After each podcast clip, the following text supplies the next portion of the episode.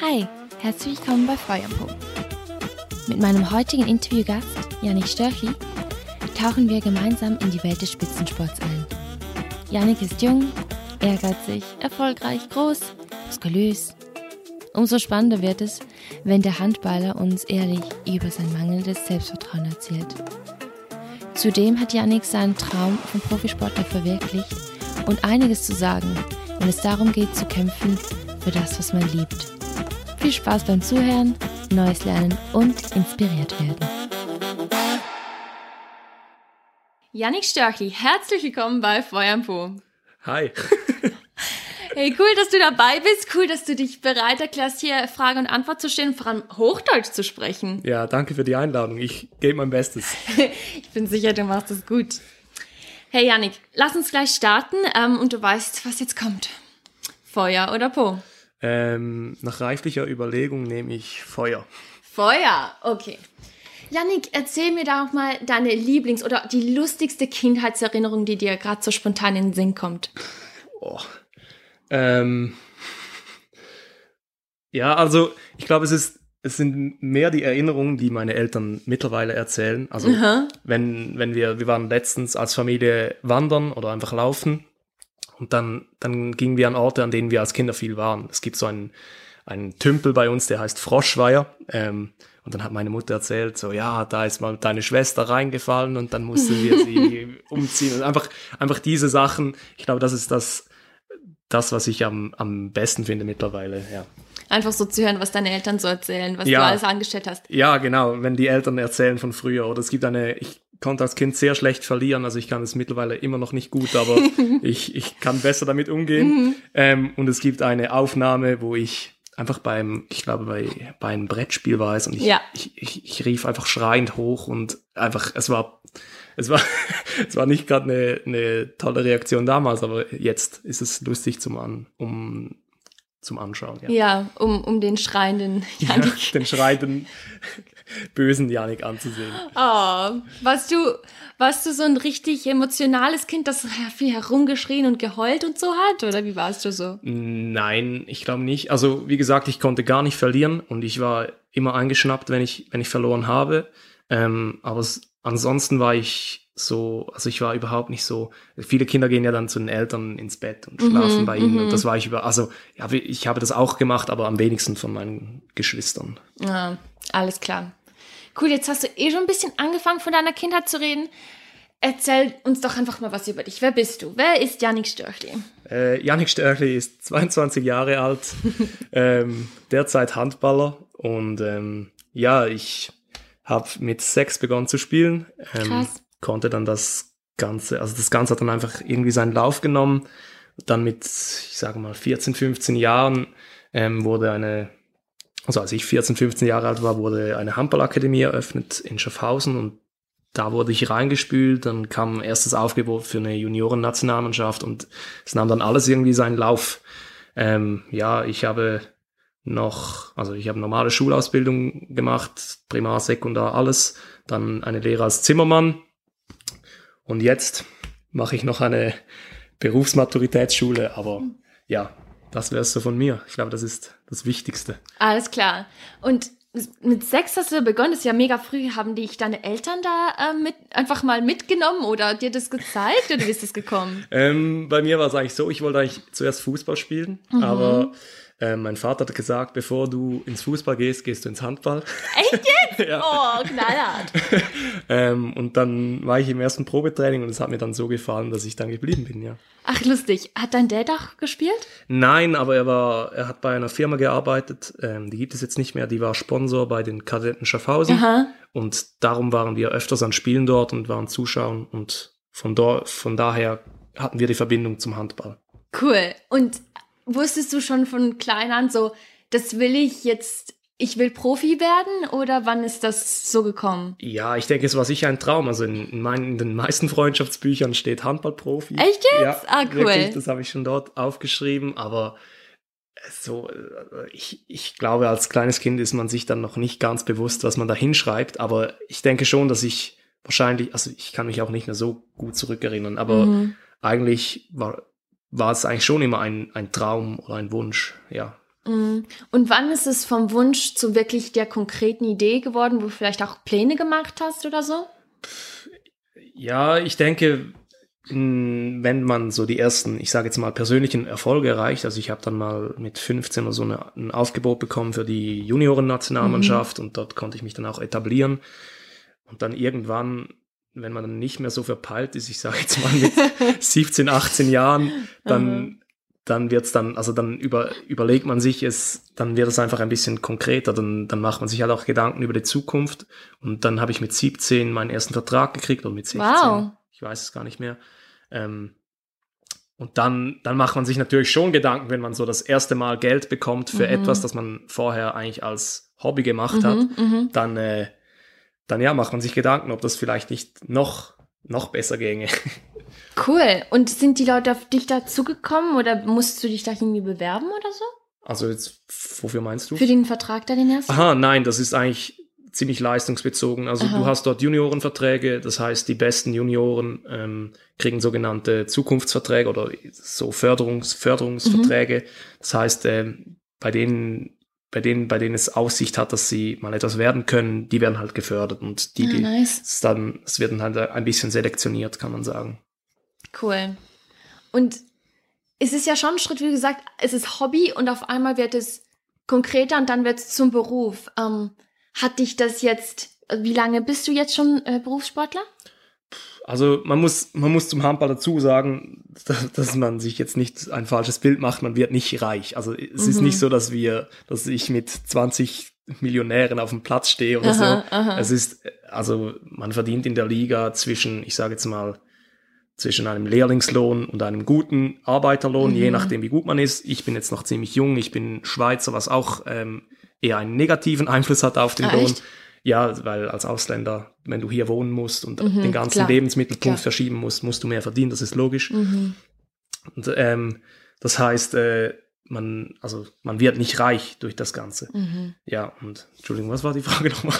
Die Frage, die Frage war, ähm, wann du begonnen hast, Profisportler wirklich zu sein. Ah, ja, genau. Und ähm, ich glaube, als ich würde jetzt sagen, wahrscheinlich Profisportler, seit ich bei Pfadi Winterthur spiele, weil ähm, da ist dann wirklich, also das Leben ist, also es war schon vorher immer voll auf Handball ausgelegt, aber mhm. jetzt halt noch viel mehr. Also mhm. es ist, man hat zweimal Training am Tag, man, oder man hat einmal, also es kommt dann immer drauf an, aber anfangs erste Saison hatten wir zweimal Training am Tag, also das heißt, man, man steht morgens um neun Uhr auf oder um acht Uhr oder wann dann auch immer, geht um neun Uhr in die Halle, trainiert um zehn bis um halb zwölf geht wieder nach Hause und steht um drei wieder dort in der Halle, um, wow. um zu trainieren. Ja.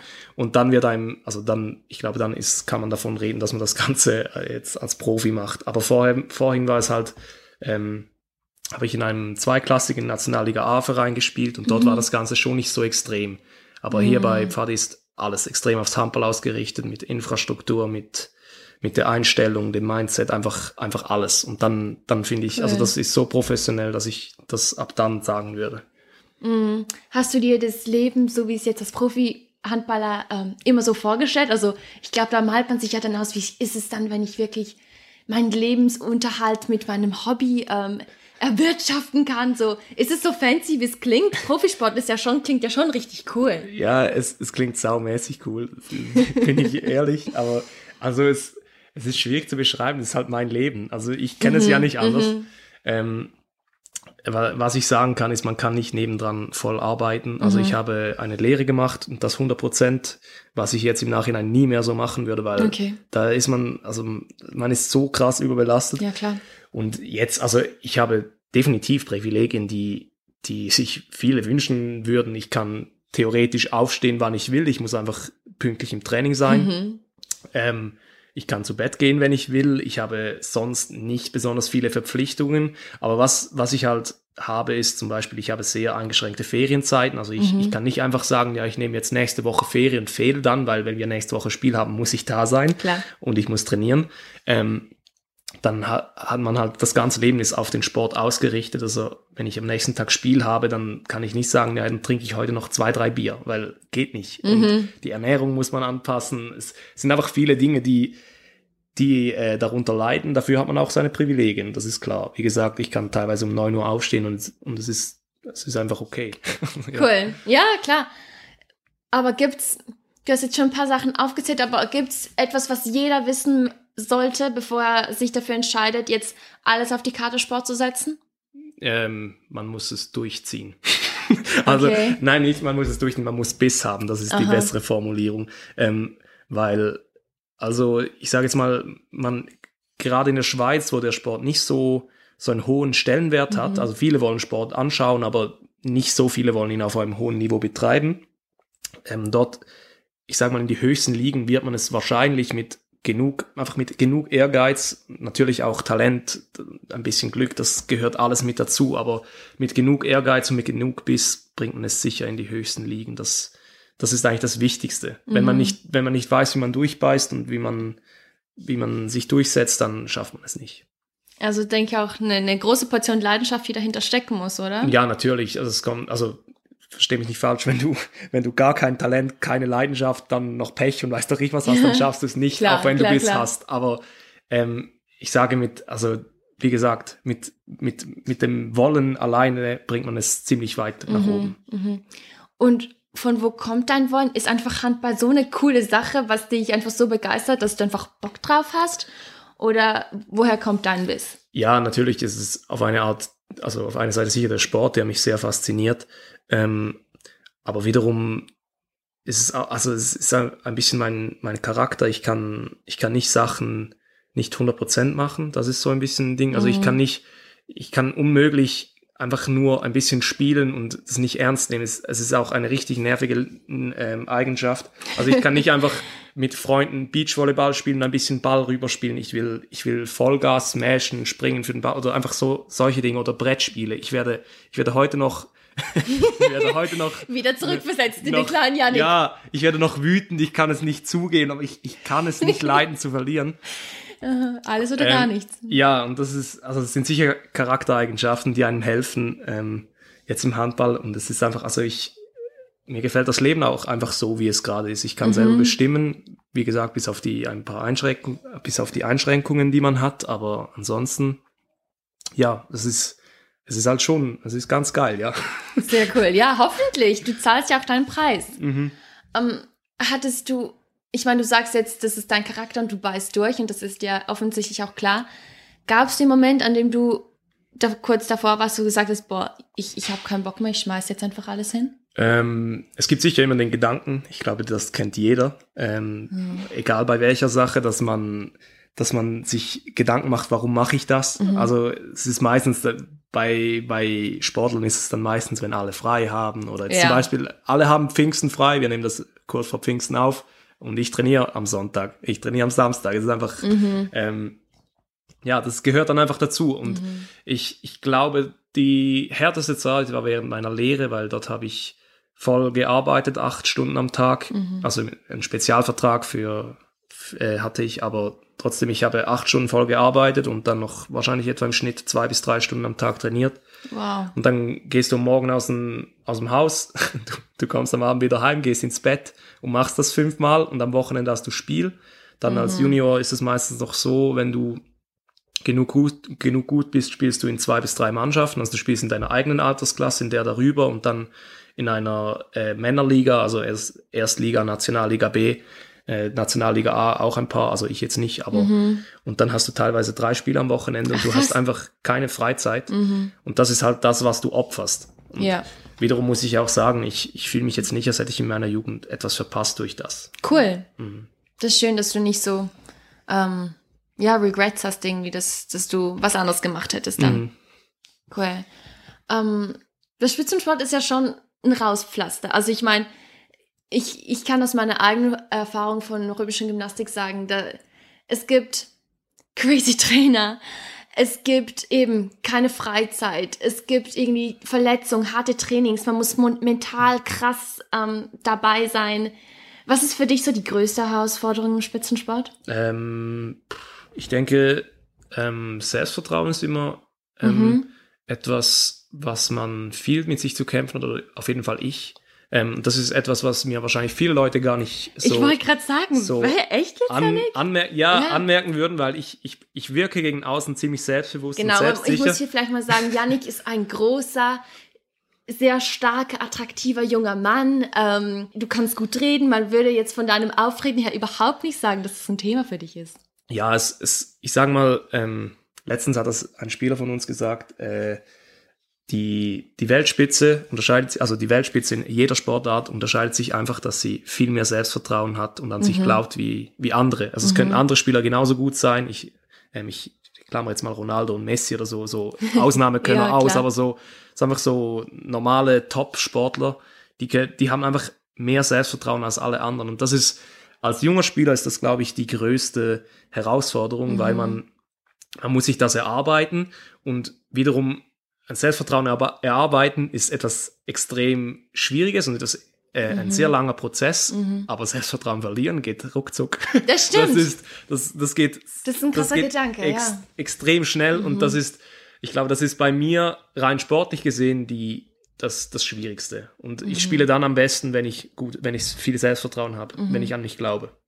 Machst du da ganz konkret irgendwelche Übungen oder so, was dir dann hilft? Ja, also wir haben als Mannschaft Mentaltraining, mhm. also wir machen Hypnose. Ah, krass. Ähm, und einfach solche Dinge. Und es, also es ist halt, äh, viel, was immer nützt, ist äh, darüber zu reden mit anderen Jungs mhm. aus meinem Team oder mit Leuten, die, teilweise tut es auch gut, mit Leuten, die gar keinen Plan vom Sport haben zu reden, weil ja. die bringen nochmal eine ganz andere Sicht auf das, auf das Thema.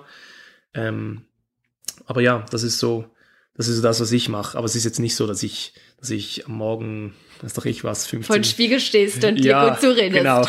mir, mich mir selber Komplimente mache oder so. Mhm. Und sonst, ähm, die ganzen Sachen, so gerade mit, mit Verletzung, du warst kürzlich verletzt. Ähm, ich glaube, als Spitzensportler hat man fast nie gar nichts. Ist das was, was dich belastet? Ähm, man lernt damit umzugehen, ich sag's mal so. Also ich hatte, ich hatte kürzlich einen Bandscheibenvorfall, diagnostiziert waren sechs Wochen bis drei Monate. Ich bin oh, jetzt nach vier Wochen wieder fit. Cool. Also ich muss auch da sagen, äh, Props an meinen Körper, weil der, der, der macht da äh, dahingehend wirklich gute Arbeit. Nein, es ist halt, man lernt damit zu leben. Also man kann auch viel dagegen machen, gegen Verletzungen. Also man kann dehnen, man kann mit Blackroll Vorrollen aufwärmen etc. Ja. Aber es ist immer ein Restrisiko da, egal wo, egal wann. Und mit dem muss man leben können. Und besonders im Handball, wir sind eine Sportart, die extrem viele Verletzungen mit sich bringt. Das ist leider mhm, so. Mhm. Aber ich sage, solange ich meinen Körper noch voll spüre und keine Beeinträchtigung im, im Alltag habe, ist es für mich, ja, es, es ist okay, sonst würde ich es nicht machen, ja. Mhm, klar. Hast du dir schon mal überlegt, was passieren würde, wenn du jetzt eine Verletzung hast, wo du einfach out bist, wo es zu Ende ist? So. Ähm, Nein, das wollen wir, das wissen wir natürlich nicht, aber ja, jetzt gerade auch Thema Selbstbewusstsein. Ähm, weißt du, du hast gesagt, das machst du schon seit du klein bist. Und wer ist Yannick, wenn er nicht Handballer ist? Ähm, ja, das ist eine spannende Frage. Ich habe hab mich das noch nie gefragt, ehrlich gesagt. Aber ich, also ich, ich würde sicher irgendwo Fuß fassen. Es würde ein großer Teil von mir fehlen und ich, mhm. es wäre auch eine Lehre da, also so eine Lehre, weil ich, ich spiele Handball seit, seit wahrscheinlich rund zehn, nein, nicht zehn Jahren, seit acht, sieben, acht Jahren, mhm. jeden Tag fast, wow. mit wenigen Tagen Unterbruch. Ähm, äh, es würde mir, also es würde mir sicher was fehlen, aber ich, ich kann gar nicht, ich weiß gar nicht, wie ich da, vielleicht fände ich es auch voll geil und ich weiß es gar nicht. Ich habe keine Ahnung.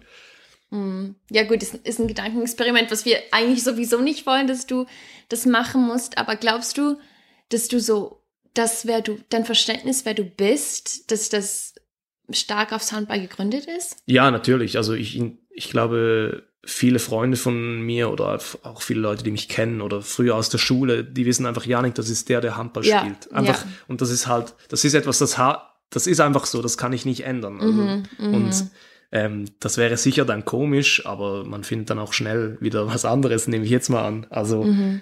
ich, ich weiß einfach nicht, was ich sonst machen. Also ich, ich hätte Bewerber wahrscheinlich sehr, sehr langweilig einfach. ja, eben gerade wenn man sich kaum an, an eine Zeit erinnern kann, wo es anders war, ne? Mhm. Und wenn du, wenn du so redest, merke ich, ist es ja auch wirklich ein Sport, der, also er fasziniert dich, oder? Kann, kann man das so sagen? Handball ja, natürlich, fasziniert ja. dich? Gibt es so Momente im Handball, wo, wo du sagst, das sind die Momente, für, der, für die lebt einfach jeder Handballer oder einfach so was, vielleicht ein Erlebnis, was du im Handball oder mit dem Handball gemacht hast, wo du sagst, boah, das ist einfach, da kommt die Passion richtig, da kocht es richtig in mir. Ja, ich denke, das ist, das kann man grundsätzlich für alle Sportler sagen. Also es ist schon geil, wenn man, wenn man so beim Namen gerufen wird und dann in eine mhm. volle, in ein volles, also Stadion oder bei uns ist eine Halle reinlaufen kann und die Leute applaudieren oder man wirft ein Tor und und die Leute jubeln und, und schreien und weißt du, das ist, das ist saumäßig geil. Also das ist, das ist, das ist ein riesen Adrenalinkick. Mhm. Ich glaube, das, das krasseste Erlebnis hatte ich zwei, das war 2015, da durften wir an die Youth Olympic Games, also ah, an die ja. Jugendolympiade. Mhm. Und dort konnten wir in Tbilisi, das ist in Georgien, für mhm. die nicht so Geografen unter euch. nicht eingeschlossen. ähm, konnten wir in ein volles Stadion einfach einlaufen, so eigentlich wie eine wie eine olympische Zeremonie, einfach kleiner. Mhm. Da war einfach ein volles Stadion. Ich weiß nicht, wie viele Leute das gefasst hat, aber es mhm. waren ein paar tausend. Und da konnte man so mit der Schweizer Fahne reingehen und wow. halt ein, und das war, es war ein Riesengefühl. Und das habe ich, das, das hat mich schon ziemlich beeindruckt. Aber es sind immer wieder Momente, wie gesagt, diese, diese Fan-Momente oder auch das ist auch etwas mega Tolles, wenn ein Kind kommt und ein Autogramm will. Mhm. Und eigentlich, also verstehe mich nicht falsch, ich kann zwar gut Handball spielen, aber ich will auch nicht ein Autogramm von meiner Großmutter, weil sie besser stricken kann wie jemand anderes. weißt du, was ich meine? Ja. Es ist so, es ist dann so surreal, so. Mhm. Aber das ist etwas, das, das ist trotzdem jetzt extrem toll und das, das würde ich auch sicher vermissen, wenn ich es nicht mehr hätte. Kann ich mir vorstellen. Das ist ja eigentlich dann gerade das Gegenteil. Also wir haben vorher so über Selbstbewusstsein geredet und jetzt eigentlich dieser krasse Hype, wo man dann von allen in die Höhe gejubelt wird. Ähm, fällst du auch mal vom anderen, auf der anderen Seite des Pferdes runter, so, weißt du, was denkst du so über, oder wie siehst du so Stolz und solche Sachen oder vielleicht, ähm, dass du deinen ganzen Wert und wer du bist von dieser Anerkennung holst? Mm, ich glaube, Stolz ist so, ich habe ein bisschen eine spezielle Beziehung zu diesem Thema. Also ich finde so stolz, das können dann die Leute sein, so meine Eltern, die mich so, also die mich mitgeprägt mhm. haben. Ähm, klar kann ich auch ein bisschen stolz sein auf mich selber, was ich erreicht habe, aber im Sport ist es einfach so, wenn du, äh, wenn du heute viel erreichst, ist es super. Wenn du morgen nichts mehr erreichst, dann ist es ist fertig. Ist fertig. Also mhm. ich, du musst dir den Stolz ja, also die oder die Anerkennung vorzu wieder erarbeiten. Mhm. Das heißt, sich darauf auszuruhen, kann man dann machen, wenn die Karriere beendet ist oder so. Ja. Aber, aber das ist, also ich habe jetzt nie, nie das Gefühl, dass ich dann zu stolz bin auf mich selber. Mhm. Weil, und meistens ist es auch so, dass die Anerkennung von den Leuten außerhalb ist, ähm, ist zwar sehr, sehr toll und so und ist etwas Schönes, aber die wichtigste Anerkennung ist am Schluss vom, vom Trainer oder von deinen Mitspielern. Mhm, mh. Das heißt, du, du willst ja nicht Anerkennung von Leuten, die eigentlich nicht so viel Plan haben, sondern du willst genau Anerkennung von den Leuten, die am meisten Ahnung haben und die es am meisten etwas angeht. Mhm. Und das sind meine Trainer und meine Mitspieler ja, oder ja. meine Trainer, also weil mhm. wir mehrere haben. Ja. Und das ist dann, und die, die finden mich, die, die sind nicht so stolz auf mich, dass ich gerade abheben würde, bin ich ehrlich. Alles klar, die halten dich auf dem Boden. Ja, ja, das, das machen die ganz gut. Cool. Um, ähm, du hast gerade gesagt, Handball ist ja ein Teamsport. Um, ähm, was ist für dich so die größte Herausforderung, wenn es darum geht, ähm, im Team erfolgreich zu sein? Ähm, ja, eine Herausforderung. Also ich glaube, das Wichtigste in einem Team ist einfach, dass man zusammen, also dass es ein, dass es ein, ein, ein Zusammenhaltsgefühl gibt. Mhm, also es, mhm. nicht, es nützt nichts, wenn man, wenn man 14 eigene Charaktere hat, die alle in eine verschiedene Richtung ziehen. Mhm. ziehen ähm, es braucht dann schon, man, man, man braucht zwei, drei Leader in einem Team, man braucht äh, ein paar junge Wilde, man, es braucht einfach, es braucht einen Mix, einen guten Mix. Wer bist Erfolg. du im Team? Ich bin, äh, ich würde sagen, der Clown. Der Clown. ja, ich kann, ich kann gut sprechen und ich bin, glaube ich, auch ganz witzig. Bist du, ja. Ähm, kann ich bestätigen. Darum denke ich, ist, ist das ein bisschen meine Rolle. Aber ich mhm. versuche auch, also natürlich versucht auch, versuche auch ich, ich bin noch ziemlich jung, ähm, aber ich versuche auch so viel Verantwortung wie es geht zu übernehmen, mhm. auch wenn es kleine Dinge sind, auch wenn es Dinge sind wie nach einem Spiel irgendwie Pizza zu organisieren mhm. oder so. Mhm. Es ist immerhin, also es ist dann auch äh, Verantwortung und das ist auch irgendwo durch dann wieder Anerkennung, die man sich so verdient. Ja. Ist das für dich so ein Schlüssel, wenn du sagst Teamarbeit? Ich meine, im Team ist es ich glaube, es ist ein bisschen das Gleiche, ob, ob man jetzt im Sport oder bei der Arbeit oder wo auch immer, wenn man zusammenarbeitet. ähm, gibt es ja wie so gewisse Sachen, die, die helfen, dass es funktioniert. Glaubst du, was du gerade gesagt hast mit Verantwortung übernehmen, ist das für dich so was, was zu einem guten Team dazugehört? Ja, also es, es ist wie, es ist eigentlich wie bei, wie auf der Arbeit. Also man, man braucht verschiedene Leute, die verschiedene Teile übernehmen mhm. und verschiedene Leute haben verschieden viel Verantwortung. Und dann hat man, bei uns hat man den Captain, der trägt am meisten Verantwortung, dann hat man die zwei, drei ältesten Spieler, oder bei uns sind es jetzt, bei uns ist es nicht so ein definierter Captain, wir haben einfach zwei, drei Führungsspieler ähm, in der Kabine und wenn, wenn die sagen, wir machen das, dann gehe ich nicht hin und sage nein, mhm. sondern dann mache ich das, weil mhm. es ist einfach, es, es herrscht eine ge gewisse Hierarchie mhm. und die, die gehört sich auch einzuhalten, finde ich. Und das ist auch richtig so. Und da hast du, hast du einfach so auch so viel Respekt vor den Leuten, dass das wie völlig in Ordnung geht für dich. Ja, also das ist einfach, also auf eine Art ist es der, der Respekt, den ich ihnen nur schon hinbringe, also nur schon hingebe, weil äh, hingebe ist das falsche Wort, entgegenbringe, ja. weil äh, weil sie halt älter sind, aber auch weil sie halt viel mehr erreicht haben. Wir haben jetzt, mhm. wir haben bei uns Spieler, die haben wahrscheinlich über 100 Spiele für die Nationalmannschaft gemacht wow. oder die haben schon Titel gewonnen. Ich stehe noch mit null Titel da oder die haben eine erfolgreiche Karriere hinter sich und da muss ich nicht kommen und denen die Welt erklären. Das ist einfach logisch. Mhm. Ist das wirklich sogar so schon fast Mentor-Mentee-mäßig jetzt so bei euch im Team, wenn du sagst, da haben Leute wirklich schon krass viel was gemacht? Ja, natürlich. Also der, das Schöne am Jungsein oder am jungen Spieler sein ist ja, dass, dass man die alten Spieler hat, die oder die älteren, ich nenne sie mhm. jetzt nicht alt, sonst sind sie böse. oh. ähm, die, ähm, von denen man was lernen kann. Und ich denke jetzt, wenn, also es macht sicher einen Unterschied, wenn, ich meine, ich habe jetzt, ich weiß nicht genau wie viel, ich habe vielleicht 100 Spiele in der NLA, wahrscheinlich nicht ganz. Und dann haben wir Leute bei uns, äh, die haben drei, vier, 500 und das ist einfach fünfmal so viel Erfahrung. Mhm. Und, und solche Leute können dir einfach besser etwas näher bringen, wie wenn ich, oder die, wenn die mir einen Tipp geben, dann muss ich nicht selber drauf kommen. Und es ist einfach, es ist einfach ein schnellerer Lernprozess dann. Mhm. Bist du, oder hast du uns einen Tipp, wie man offen für so, oder wie, so, wie, wie setzt du dann so ein Feedback um?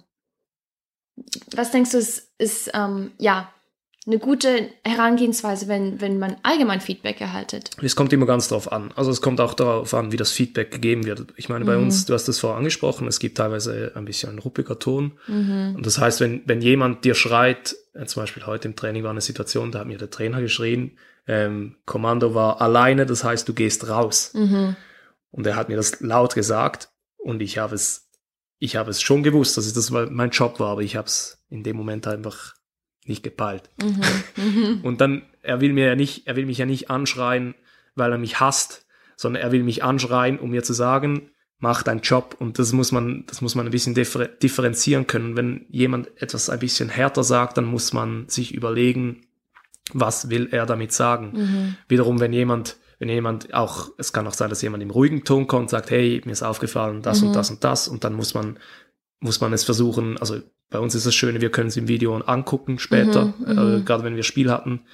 Und dann muss man den Fehler analysieren und versuchen, im nächsten Mal besser zu machen. Und da, mhm. also man, man lernt es dann, beziehungsweise übt man es dann im Training. Weil wenn man es trainiert, dann macht man es dann auch im Spiel besser. Mhm. Konntest du das immer mit diesem rauen Ton gut umgehen? Nein, überhaupt nicht. Also das lernt man. Also, mhm. also ich glaube, das ist ein Lernprozess, der, der jeder Mensch mal machen kann. Man, mhm. Ich meine, jeder kennt jemand, der, der vielleicht mal ein bisschen direkter ist und dann ja. einfach mal etwas, was nicht gut ist, direkt anspricht. Und das ist einfach Learning by Doing, glaube ich. Mhm. Und das, das, wir, das ist auch, es ist auch nicht so, dass ich jedes Mal so locker damit umgehen kann. Es gibt dann mhm. auch Situationen, wo ich mich selber über mich selber ärgere. Ja. Und oh. dann, und dann mhm. kommt noch jemand und, und gibt mir gerade noch mal eine aha, mit und dann denke ich mir, also das war jetzt wirklich nicht nötig. Ich habe es selber ge gepeilt. Aber wiederum, es, es ist erstens nicht nur ihr Recht, sondern auch ihre Pflicht, mir das zu sagen. So, ja. Weil Spitzensport ist nun mal, ich sage jetzt mal, äh, bisschen rauches Pflaster und es ist einfach, wenn du keine Leistung bringst, dann bist du halt wertlos für das Team. Und das ist einfach so. Und wenn man damit nicht umgehen kann, dann sollte man nicht Sportler werden. Das ist einfach. Ist so, ist wirklich so.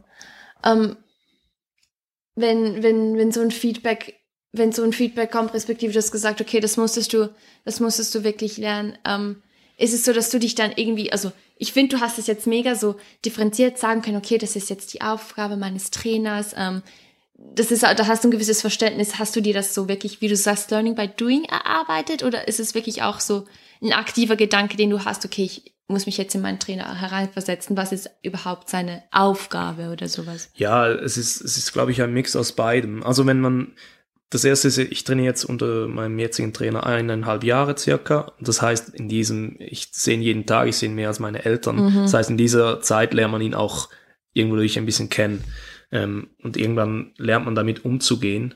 Und es ist ja, also es, es, muss ja auch nicht Schlechtes sein, wenn, wenn jemand einem etwas im direkten Ton sagt. Also viele, mhm. viele Leute fassen das immer extrem negativ auf, mhm. aber es kann auch einfach, es kann auch einfach, auch einfach die effektivste Art sein, jemandem etwas zu sagen. Weil mhm. wie die Situation heute, es war mein Job, ich wusste es, ich habe es mhm. nicht gemacht, also mhm. muss es er, er mir sagen. Klar. Und ähm, es ist sicher Learning by Doing dabei, aber es ist auch, es ist, wie du auch gesagt hast, auch mich selber hinterfragen, was hat er mir damit sagen mhm. wollen. Und das ist sicher auch, also es ist, es ist ein Mix aus beidem mhm. sozusagen. Und ich glaube, das ist auch eben, ob im Spitzensport oder mit anderen Leidenschaften oder Sachen, wo man drin wachsen will. Ich glaube, es ist etwas vom Besten, wenn man jemand hat, der da in einem investiert und Feedback gibt, weil so Mhm. Nur so oder unter anderem so wächst man auch extrem, oder? Ja. Und wiederum muss man auch sagen, äh, das größte Problem wäre, wenn er kein Feedback geben mhm. würde, wenn es ihm egal wäre. Mhm. Ich meine, in dem Moment, wo er Feedback gibt, heißt das für mich, okay, er will ja, dass ich eigentlich, also grob bist. gesagt, will er, will er, dass ich besser werde. Wie er es dann sagt, klar, das ist ja dann egal, aber wenn er kein Feedback geben würde, dann, dann müsste ich mir Gedanken machen, mhm. wenn es ihm einfach egal wäre. Mhm. Dann, dann hätte ich ein, ein viel größeres Problem. Ja, ja das stimmt. Aber du hast ja nicht nur Leute, die dich kritisieren in deinem Umfeld, sondern auch Riesenfans. Und ich weiß, dass deine Eltern, ich glaube, deine allergrößten Fans sind. Kann man so sagen, oder? Ja, ich würde, ja, das kann man nicht abstreiten, ja. Also vor allem, vor allem mütterlicherseits. Meine Mama ist definitiv mein größter Fan, ja. Wie genial. Ähm, ist das auch was, was, was dir geholfen hat, so dieses ähm, Support System zu haben jetzt in der ganzen, in deiner Karriere, sag ich Ja, mal? definitiv. Also muss man nicht drum rumreden. Ich wäre nicht so gut jetzt, hätte ich nicht so ein Elternhaus gehabt. Mhm. Ähm, Props an Mom und Dad, sie werden es sicher hören. ähm, äh, ja, nein, ich hatte, ich hatte immer Unterstützung, also sei es, sei es, wenn ich Probleme hatte in der Schule oder beim Handball selber, wenn ich mal mit jemandem nicht klar kam oder sei es nur schon ins Training fahren, was was ein riesen riesen Ding war jetzt gerade bei ähm, als ich noch arbeitete als Zimmermann da habe ich bis 5 Uhr gearbeitet, also bis 17 Uhr gearbeitet, so mhm. muss ich sagen. Und das Trainingsbeginn war 18.30 und mit dem Bus waren es 40, 50 Minuten und mhm. mit dem Auto 10. Und dann, dann muss, also es, es ging nicht anders, um es auf diesem, auf, um auf diesem Level zu spielen, musste mich jemand von dort abholen und ins Training bringen, ja. sonst hätte ich das Training verpasst. Und da haben meine Eltern einen, einen riesen Job abgeliefert. Und mhm. wie gesagt, ich würde nicht ich hätte keine Chance gehabt, ohne dieses Elternhaus das Ganze auf diesem Niveau zu betreiben. Ohne Chance. Wow, krass. Mega schön, dass du, dass du dieses Support System gehabt hast. Um, ähm, kannst, also, was glaubst du, jetzt hören vielleicht Menschen zu, die haben nicht so ein Elternhaus. Was rätst du denen? Wow. ähm, ja, wie gesagt, das ist wieder eine schwierige Frage, weil ich kenne es halt nur so. Ja. Ähm, einfach beißen. Also es, es ist zwar super simpel und eine super dumme Antwort, aber es, es nützt nun halt nichts. Man kann sich das leider nicht einfach irgendwie herzaubern oder weiß ich wie. Aber ähm, mit genü, also das ist meine Einstellung, mit genügend Biss kriegt man eigentlich fast alles hin. Mhm. Und dort muss man einfach durch. Also ja, ich habe wirklich, was das anbe anbelangt, perfekte Voraussetzungen gehabt und ich bin sehr dankbar dafür. Ähm, und ja, für, für all die, die es nicht haben, ja, das ist, das ist leider ein bisschen, wie soll ich sagen, ein bisschen unfair teilweise. Mhm. Aber man, man kann es eh nicht ändern. Blöd es gesagt, ist so, man muss. Blöd gesagt, man, man muss, man muss es akzeptieren, machen. wie es ist und muss es, muss das Beste daraus machen. Ich kann das jetzt aus einer privilegierten Lage sagen. Ich weiß nicht, wie es anders ist, aber ja. Mhm. Und äh, das, wie du sagst, das, dieser Biss, dieser Fokus. Hast du uns so einen ganz praktischen Tipp? Was machst du, wenn du merkst, ich muss jetzt fokussiert sein? Wie, was hilft dir da? Ähm, pff, ja, also ein Kaffee, nein, Spaß. Okay. ja, nein, ich glaube, das mit dem Fokus, das, das ist, also bei uns beim, beim Spiel, ich habe jetzt, ich, ich kenne das jetzt nur beim Spiel. Mhm. Zum Beispiel, ich habe sehr viele Rituale. Mhm. Also ich habe immer denselben, denselben Ablauf bei jedem Spiel. Ich mache immer dasselbe. Was machst du?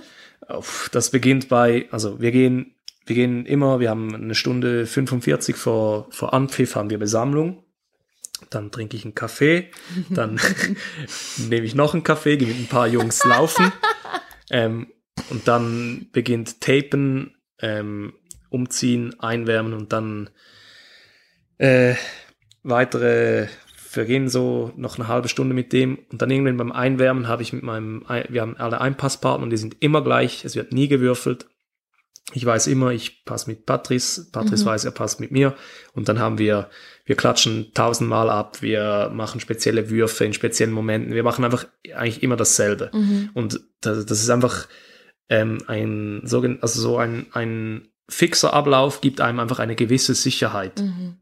Das ist einfach, äh, das heißt ja, der, der Mensch ist ein Gewohnheitstier ja. und wenn man, wenn man sich solche Gewohnheiten erarbeitet, das heißt, nicht, also wenn man jetzt ein wichtiges Gespräch hat und man steht jeden Morgen auf und macht und isst Frühstück, dann sollte man vielleicht nicht dann ausschlafen und kein Frühstück mhm, essen, einfach mhm. weil, weil sie, weil du sich daran gewöhnt bist. Und ich merke es auch, wenn irgendetwas nicht stimmt, es ist zwar, es ist zwar völlig banal, aber wenn, wenn irgendetwas nicht stimmt, wenn wir nicht abklatschen nach, nach dem Einpassen oder so, mhm. dann, dann denke ich mir gerade, ah, da, da haben wir nicht abgeklatscht, das ist aha. kein gutes Omen. So, oh, ja. so in dem aha, Stil. Aha. Und ich glaube, einfach, einfach ein, einen gewissen Rhythmus oder Tagesablauf zu haben und den dann abzuspulen, mhm. ähm, das hilft sehr. Gibt Sicherheit, oder? Ja, definitiv, mhm. ja. Was geht dir durch den Kopf kurz bevor das Spiel beginnt? Ähm, meistens, äh, was die Gegenspieler machen, was sie gut können. Wir machen immer Videoanalyse. Ähm, dann wissen wir, okay, der ist gut mit einer Täuschung zur Hand oder der ist gut gegen die Hand oder der kann super gut werfen oder der, mhm. der ist super schnell und dann gehen mir meistens diese Dinge durch den Kopf. Ähm, und ja, dann, das ist, das ist so eigentlich das, was ich mir denke vor dem Spiel. Dann geht's meistens, also das ist auch, das sind meistens zehn Minuten, aber das fühlt sich so an wie, wie zwei, drei Minuten und mhm. dann rennt man schon in die Halle und dann geht's los, ja. Und während dem Spiel ist da der Kopf einfach blank oder wie kann man sich das vorstellen? Mm, es wie, also als würdest du arbeiten. Mhm du hast, also du hast klare, ähm, wie gesagt, das, was ich gerade angesprochen habe, in Gegenspielern, also wenn dann so einer auf mich zuläuft, dann, dann rattert es im Kopf und ich weiß, okay, der will wahrscheinlich das, der will wahrscheinlich das oder der kann das besonders gut. Mhm. Aber sonst ist es einfach wirklich, wirklich Arbeit. Es ist, mhm. es ist Denksport und es ist, es ist noch, äh, es ist noch Laufsport dazu mhm. und, und halbe Schlägerei teilweise auch noch. Es, es kommt so viel zusammen beim Handball. Wie gesagt, dann bei uns ist es ja so, wir haben dann Spielzüge und dann sagt unsere Rückraummitte, sagt dann an, wir spielen sieben links und dann weiß ich, okay, ich muss jetzt nach rechts und muss dann den mhm. Ball annehmen und weiterpassen. Und das sind dann auch, ähm, es, ist, es sind dann auch einfach Abläufe, die man dann im Training halt sehr viel geübt hat und durch das wird es dann halt auch mhm. ähm, einiges einfacher, ja ja, das so ist sagen. ja diese, diese Regel der Exzellenz, dass man irgendwie 10.000 Stunden macht, das dann, ja, das beherrscht man ja, ja, dann, oder? bei uns heißt, wenn man 10.000 Mal etwas gemacht hat, kann man es nachher. Und das ist einfach, also es ist einfach so, übe, also etwas wiederholen und üben macht einem einfach besser. Also ich meine, das, also ist ja logisch, wir kennen, alle kennen es vom Vokabular lernen oder so. Mhm. ja, stimmt.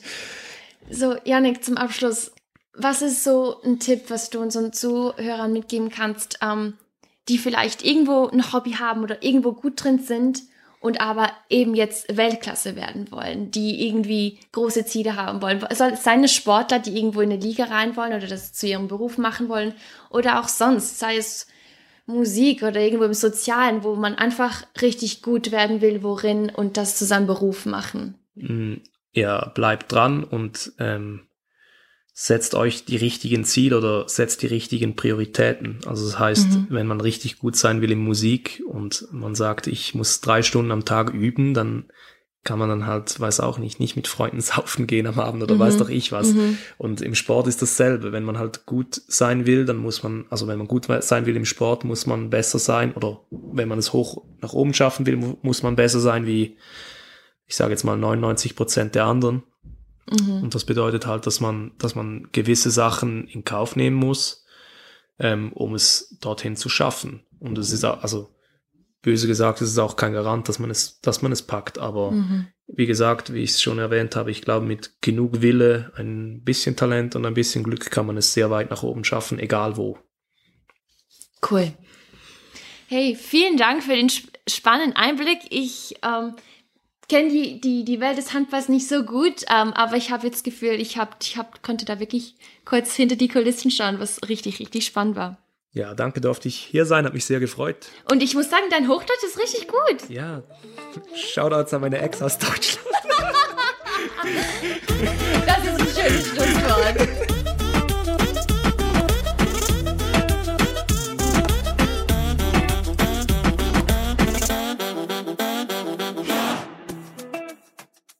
Das Interview hat so viel Spaß gemacht und mir immer mehr gezeigt, es reicht nicht nur vom Erfolg zu träumen, sondern es braucht eine riesige Portion harte Arbeit, wenn man seine Ziele erreichen will.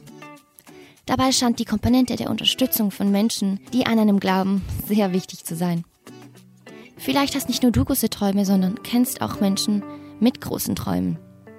Wie wär's, wenn du dir heute mal nicht nur überlegst, wie du deine Ziele erreichen kannst, sondern auch, wie du andere dabei unterstützen könntest, ihre zu erreichen. Und ich hätte da sogar eine Idee, wie du das machen kannst. Teil diesen Podcast mit der Person, damit sie genauso inspiriert und gestärkt wird, wie ich hoffe, dass es bei dir der Fall ist. Und so nebenbei würdest du auch mich unterstützen. Schon mal im Voraus vielen Dank dafür. Nächsten Monat habe ich wieder mal Frauenpower am Start.